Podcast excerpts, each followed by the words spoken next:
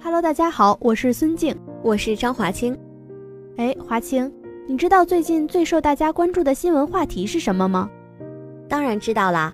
近日，央视用大量的篇幅报道了天津问题医用气体疑似致盲事件，几天下来也引起了广大网友的持续关注。知道的还挺多的。没错，二零一五年七月七号，食药监总局接到药品评价中心眼用全氟丙烷气体。可疑群体不良事件的报告，涉事企业生产的同一批次眼用全氟丙烷气体，在北京大学第三医院有四名患者，南通大学附属医院有七名患者出现可疑严重不良事件。根据江苏省、北京市药品不良反应监测中心的初步调查结果，以及对该产品的数据库检索情况评价，评价中心提出此事件的发生与产品可能有关。疑似产品质量问题。是的，此事件发生后，公众最关心的问题当属到底什么原因导致事件发生？涉事医用气体到底哪里出了问题？目前，根据涉事企业此前的通报，不良反应发生后，公司按国家总局要求已全面停止眼用气体的生产及销售，公司账户全部存款已被法院冻结。同时，天津市市场和质量监督管理委员会。要求涉事企业必须履行企业主体责任，查明事件原因。目前，涉事企业眼用全氟丙烷气体处于停产状态。在此呢，我们要提醒大家，在医院看病时也要注意自己药品的使用，有任何不良反应一定要及时与医生说明。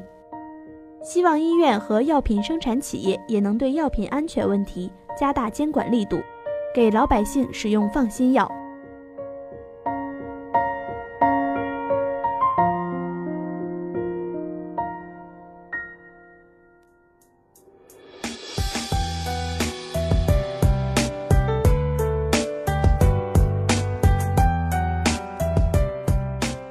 下面我们来说点新鲜事。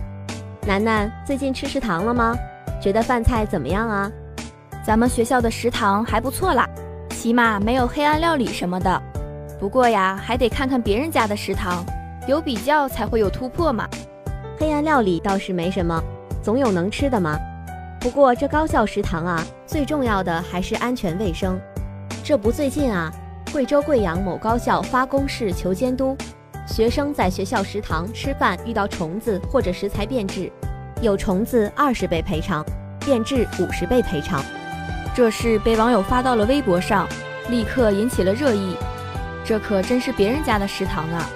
除了有赔偿规定之外，上面还留了食堂负责人的手机号和 QQ 号，而且一旦发现问题，同学们可以直接到食堂的收银处进行现场理赔。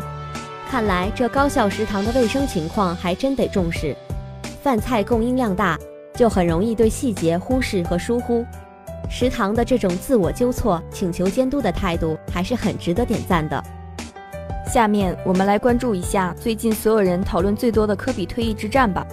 四月十四号，所有 NBA 球迷一起送别了一位传奇人物——科比布莱恩特。在这个赛季刚开始不久。三十七岁的科比就宣布自己有退役的计划。之后的比赛呢？用球迷的话说是打一场少一场啊。四月十四号，没能打进季后赛的湖人队迎来本赛季的最后一场比赛，也是科比的退役之战。最后一战狂砍六十分，实现大逆转，完美谢幕。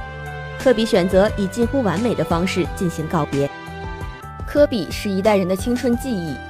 想起前几天在朋友圈看到的一句话：“篮球场上不会再有第二个科比，即便有，我们也没有第二次青春去追了。”我们会永远记住科比这位篮球巨星，希望他在退役后的生活也能同样精彩。今天的新闻五味评就到这里了，感谢采编张建新、张海龙，感谢导播侯思、李天阳、耿佳杰、赵美佳，我是主播李少楠。我是主播张华清，我们下期节目不见不散。